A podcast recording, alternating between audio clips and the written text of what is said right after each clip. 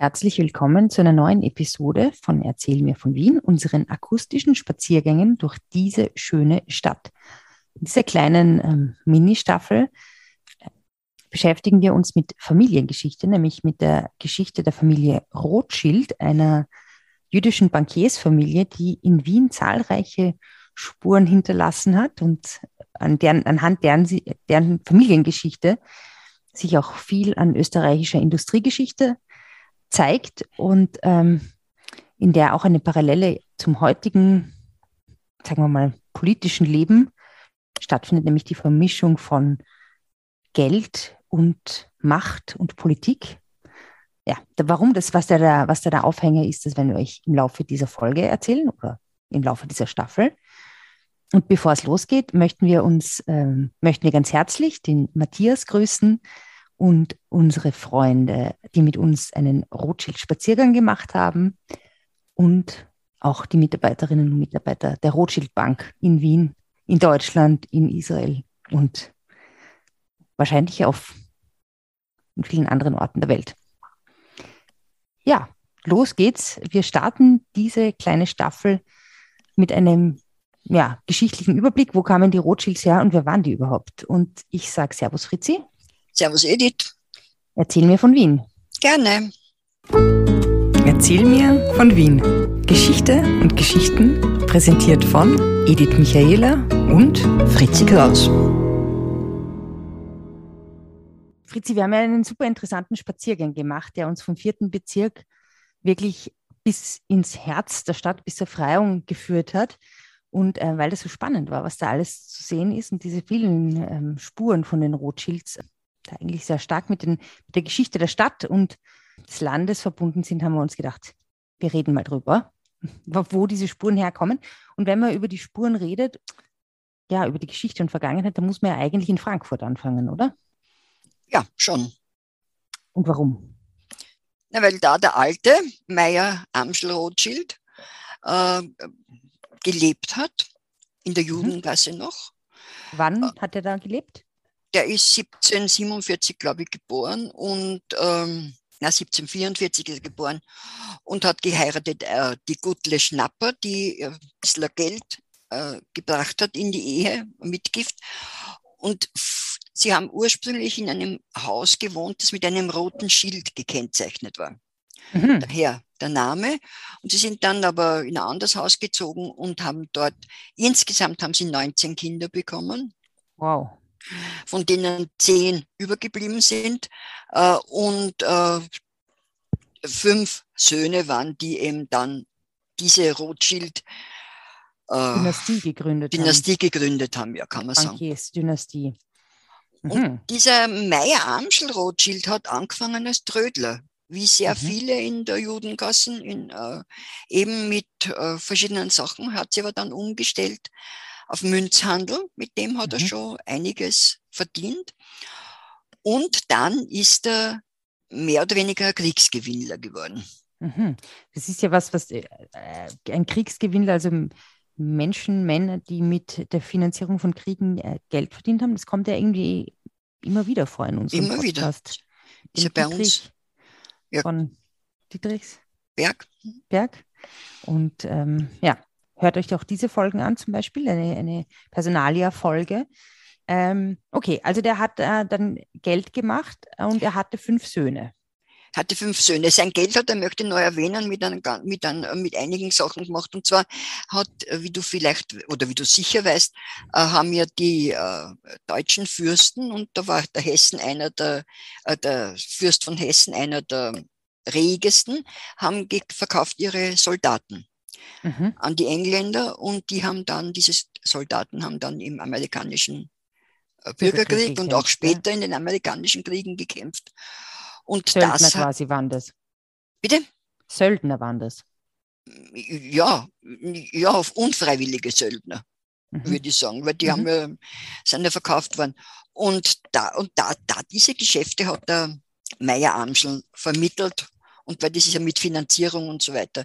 Also es äh, wäre jetzt zu kompliziert zu erzählen, aber es, äh, durch den Krieg hat er sehr viel äh, mhm. äh, Gewinn gemacht und dann später auch in den napoleonischen Kriegen, weil wir wissen ja Kontinentalsperre.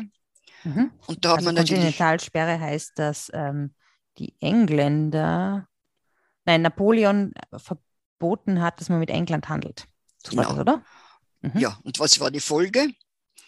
Dass sehr viel geschmuggelt worden ist Mhm. und dass die, die, die, denen das gelungen ist zu schmuggeln, gut Reich verdient, geworden sind. Haben. gut verdient sind. haben. Genau. Mhm. Na gut, also der, der gute äh, äh, Anschel, Anschelm, Anselm, wie sagt man? Anselm, Amschel, Anschelm, Amschel. Amschel, Amschel, Amsch, Meier Amschel. Meier Amschel. Amschel. Mhm. Der hat eben fünf Söhne gehabt und diese fünf Söhne, diese fünf Söhne hat er ähm, geschickt in die Ferne. Mhm. Und zwar hat er den Salomon nach Wien gesch äh, geschickt. Das war Mhm. der Älteste. Ich, Den war zweiten- der Amschel? Der hatte nicht, war nicht der Amschel der Älteste, der in Frankfurt geblieben ist? Also entschuldige ja, der, äh, entschuldige ja.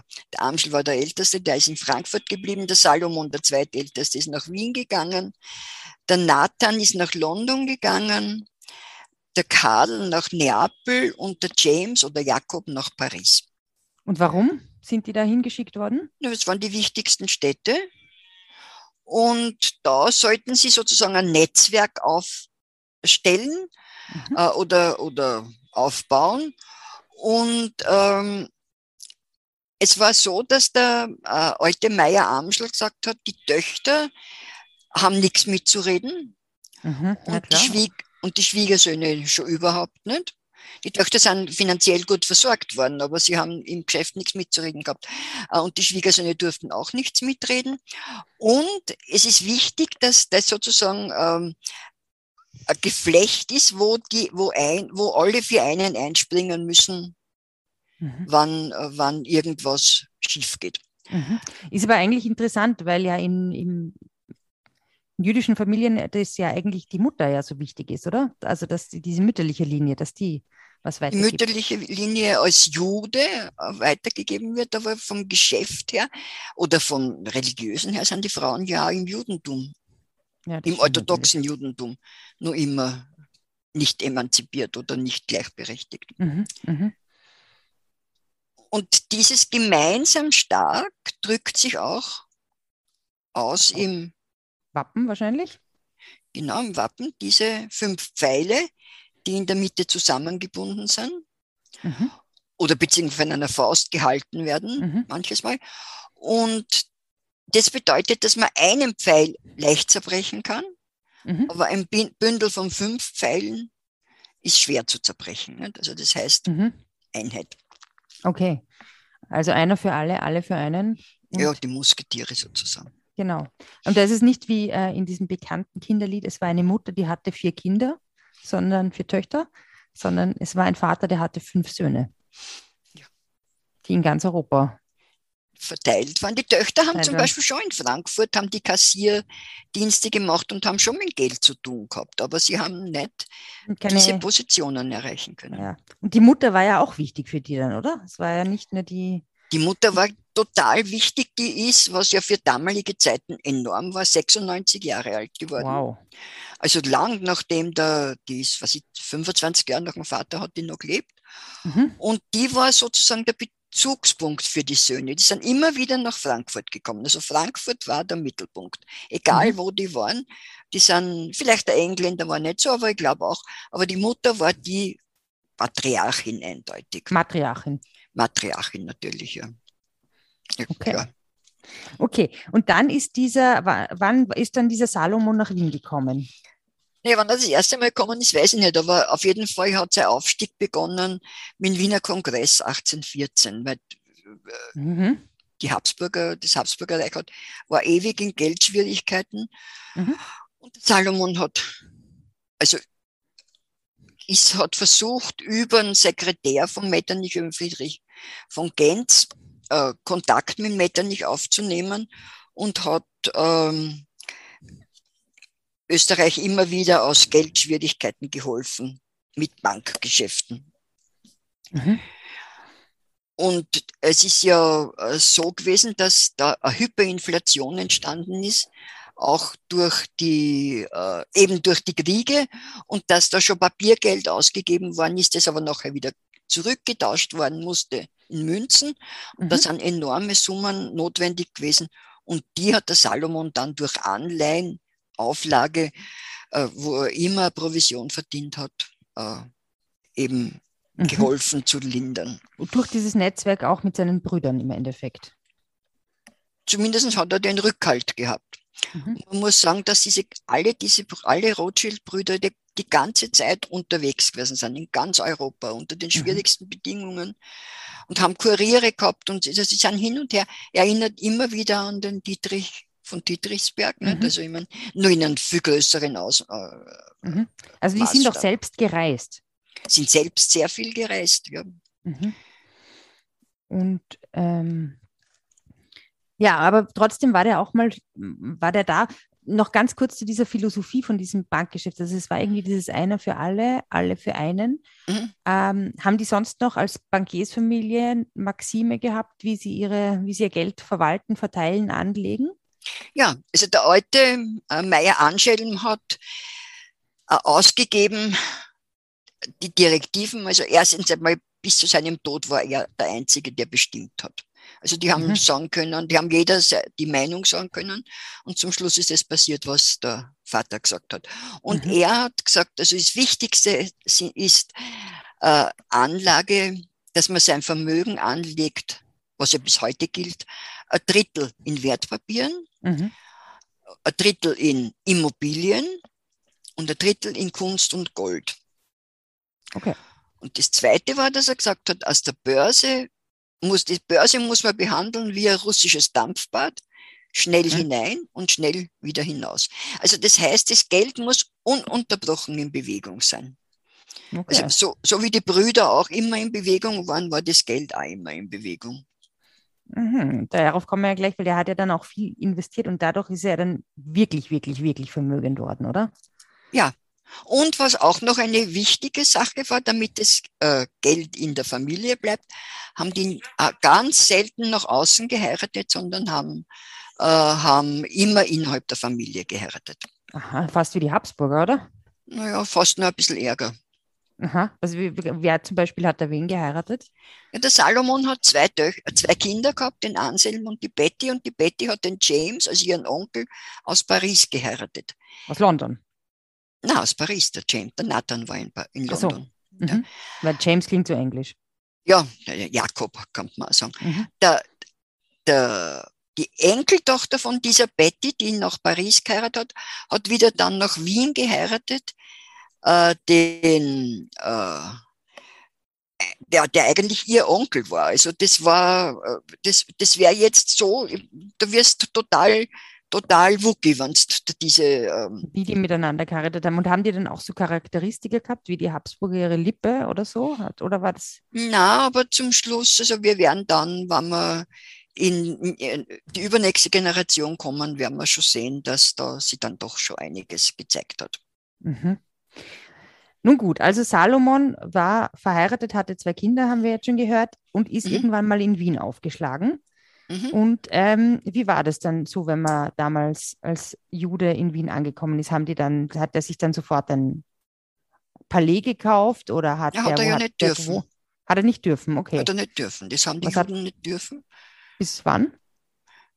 Bis also 1844, 1845. Mhm. Und was hat er dann gemacht? Hat er, gewohnt? Hat, er hat gemietet, ein, zuerst ein Zimmer oder eine Suite vielleicht, äh, im besten Hotel am Platz. Mhm. Und zwar, das war der römische Kaiser, das Hotel zum römischen Kaiser, mhm. in der Renngasse 1. Also so von der, bei der Freiung, genau. Mhm. Und das war aber allmählich so, dass er immer ein weiteres Zimmer gemietet hat und zum Schluss, also was ich 18, 1840 und auch schon früher, hat, war er der einzige Gast in diesem Hotel, weil er eben für alle Zimmer bezahlt hat. Mhm. Und er hat dann eine Sondergenehmigung gekriegt und durfte es 1843 kaufen. Okay. Ja, und das wie hat er sich dann etabliert in Wien oder in Österreich? Er hat in Wien sich etabliert, indem er immer ausgeholfen hat, weil da waren ja sehr schwierige Zeiten, da war 1815, glaube ich, war ein Vulkanausbruch in Indonesien, ein ganz starker, und der hat für zwei Jahre das Wetter sehr stark beeinflusst. oder mhm. zumindest für zwei Saisonen, hat die Sonne, die Asche ist um einen ganzen Erdball gegangen und das sind ganz schlechte Sommer, eiskalte Winter, schlechte Ernten, eine Hungersnot, äh, Hyperinflation und äh, er hat halt immer äh, versucht, äh, er hat halt immer ausgeholfen, indem er Anleihen und so weiter aufgelegt hat. Und 1819 hat er dann den Metternich einmal persönlich kennengelernt. Und da ist eigentlich sowas wie, was nicht, ob man sagen kann, eine Freundschaft, aber ein gutes Verhältnis entstanden. Eine Komplizenschaft vielleicht. Ja, ja, kann vielleicht. Weil ich habe ja in der Einleitung gesagt, dass es darum geht, wie Macht und Geld zusammenspielen. Das hat doch der mit dem Metternich zu tun gehabt, oder? Der Metternich hat sicherlich, äh, äh, hat sicherlich sehr viele, äh, wie soll ich sagen, Geschenke, es waren keine Geschenke, ich meine, der, der Salomon ja, hat Geschenke der Familie gemacht oder er hat zum Beispiel Reisen von der Geliebten, von der Metternich, von der Fürstin von Lieven äh, bezahlt. Mhm. Und dann, also besonders augenscheinlich ist es geworden, äh, wie er das Haus neben dem römischen Kaiser, das Renngasse 3, das ja noch gibt, und das Renngasse 1 gibt es auch noch, aber halt in veränderter Form, äh, und ähm, gekauft hat. Das hat er nämlich vom Fürsten Metternich gekauft und der hat es knapp vorher um ein Drittel billiger gekauft gehabt. Mhm. Und hat es dann, also da war schon, also das war dann relativ offensichtlich. Okay. Na gut, also der hat dann seine Bank da etabliert. Hatte der auch ein Bankgebäude dann schon? Oder wo das, hat er Die Büroräume waren in der Renngassen 3. Also in diesem vom nicht gekauften Haus. Mhm. Oder okay. dort eingerichtet. Naja, und jetzt sind wir ungefähr im ersten, Ende des ersten Drittel des 19. Jahrhunderts und da ging es dann eigentlich erst richtig los mit ähm, Industrie und ähm, wirklichen Investments, kann man sagen, oder?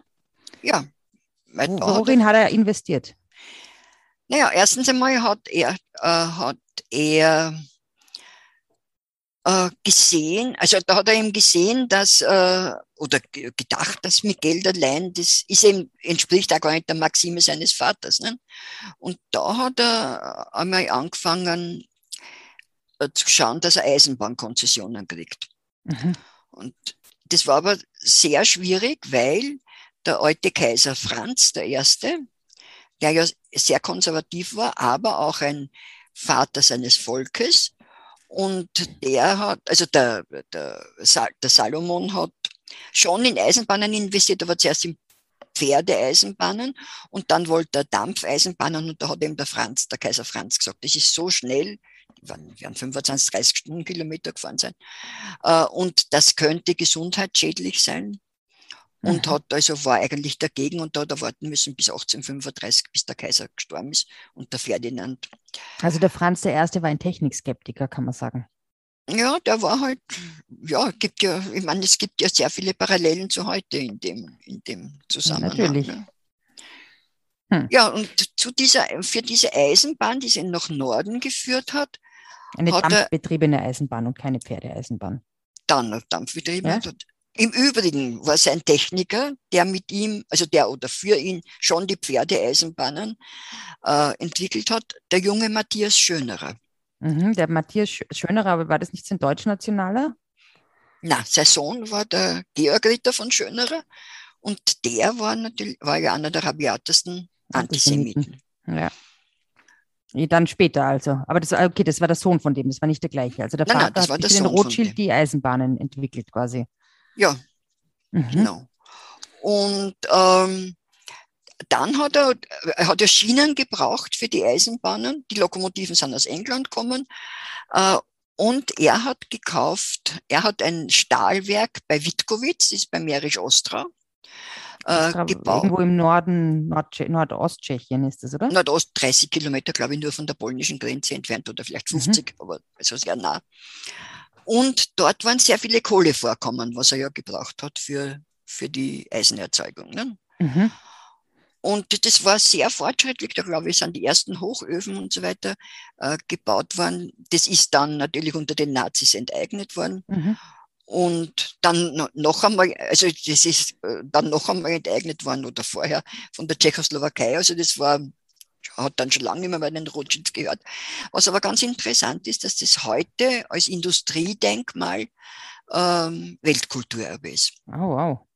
Also das Weil? ist, weil das eine frühe Industrieanlage war, die, ja, die bemerkenswert war. Mhm. Und das hat er kaufen dürfen. Zu der Zeit. Wir sprechen Da hat er, von 18, zuerst hat er es gepachtet, Mhm. das hat er ja dürfen, und dann hat er eine Sondergenehmigung bekommen, dass er es kauft. Mhm. Und von wo bis wo ging dann die erste Dampfeisenbahn? Du hast gesagt, nach Norden. Ging Nach die dann Norden? von Wien nach Ostrava oder was? Na, die, na, nach Brünn natürlich war die, war die so weit, ist gar nicht, ist am Anfang nicht gewesen, aber der, die erste Strecke war von Floridsdorf nach Wagram, also Deutsch-Wagram. Mhm. Da haben sie acht Monate gebraucht, um die zu bauen. Und der Grillparzer, der ja immer irgendwas auszusetzen gehabt hat, hat Mhm. gedichtet, ähm, wo in Wagram einst der Kampf, fahren die Juden jetzt mit Dampf. Also der Sehr hat, toll. Das ist ja fast wie eine Ja, FPÖ. na, war ähm, angeblich gar mit. Also Mhm. es, äh, gut. Und dann ab 1839 erst, also es war 1837 und ab 1839 ist äh, ein regelmäßiger Zugverkehr nach Brünn gewesen. Mhm. Okay. Und dann hat der aber noch in andere Industriezweige investiert, oder? Der hat viel investiert, ja, und zwar hat er ähm, einmal am Dampf, äh, ist er in den österreichischen Lloyd eingestiegen, die haben Dampfschiffe gebaut. Mhm. Zuerst für, äh, für Postzwecke und Passagierzwecke, später dann auch für Fracht. Dann hat er in Quecksilber, ins Quecksilbergeschäft ist er eingestiegen. Da besonders in Spanien, ähm, da gibt's also wirklich ganz, ganz handfeste Beweise, dass geschmiert worden ist. Okay. Weil er schreibt, sie haben einen spanischen Minister mit 1,6 Millionen Frau bestochen. Der ist aber nachher abgesprungen und sie haben dann zwar trotzdem die Konzession gekriegt, aber der hat sie um ihr Geld betrogen. Dann hat er eine Meersalzanlage bei Also eine der, der Meerentsalzung. Quecksilber-Spanier war eher ein Quacksalber. ja, Der der wird. Quacksalber auch nicht, das ist ein Arzt. Quack- Ja, Ein Quaker. Ein Betrüger. Ja, in, in zweierlei Hinsicht eigentlich. Ne? Ja. Und äh, er hat ja, Meersalz in Venedig. Meersalz hat eine Meersalzentsalzungsanlage in Venedig. Dann hat er Havanna-Zigarren importiert, war, was ein gutes Geschäft war. Und Ja. dann hat er eine Fabrik gekauft, wo äh, Zuckerrohr, also Kolonialzucker, bearbeitet oder verarbeitet worden ist. Da hat er aber viel verloren, weil durch die Kontinentalsperre haben ja, äh, ist der Rübenzuckeranbau, hat der floriert und der hat nachher also eigentlich die Vorherrschaft gekriegt und der Kolonialzucker ist weniger. Mhm. Obwohl ein Saft aus Zuckerrohr wirklich gut ist, frisch, muss ich jetzt mal sagen. Kriegt man in. Österreich, glaube ich, kaum, aber in anderen Aber sonst überall. sonst überall. genau. Man kriegt ihn vergoren als Rum. Ja, da ist er am besten. Nein, ist er nicht am besten. Der Zuckerersaft ist schon was sehr Gutes. Naja. Ähm, du, und dann hat er da so dahin gelebt in den 1830er Jahren, 1840er Jahren. Und alles irgendwie soweit gut gewesen, oder? Ja, ja, er hat, äh, wie gesagt, mit Metternich ein gutes Er hat den Metternich auch oft zu sich eingeladen. Ich glaube, umgekehrt war es eher nicht der Fall, weil so reich hat er gar nicht sein können. Äh, er ist ganz einfach nicht hoffähig geworden. Das Äh, heißt, Okay. Er durfte nicht zu Hof, aber nicht nur, weil er Jude war, sondern vor allem, weil er Banker war. Hätte auch ein christlicher Banker nicht, wäre nicht an den Mhm. Hof eingeladen. Das ist erst dann seinem Sohn gelungen, dass er, dass er zu Hof, bei dem wir bei der nächsten Folge dann mal sprechen. über den wir nicht reden jetzt. Mhm. Ähm, aber er selber ist seinen jüdischen Grundsätzen treu geblieben, wobei ich nicht weiß, wie er es mit dem Feiern. Ja, war eigentlich den Sabbat hat er angeblich sehr gehalten. Und er hat zum Beispiel immer nur koscheres Essen gegessen Mhm.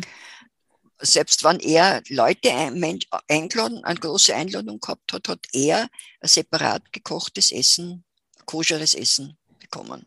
Mhm.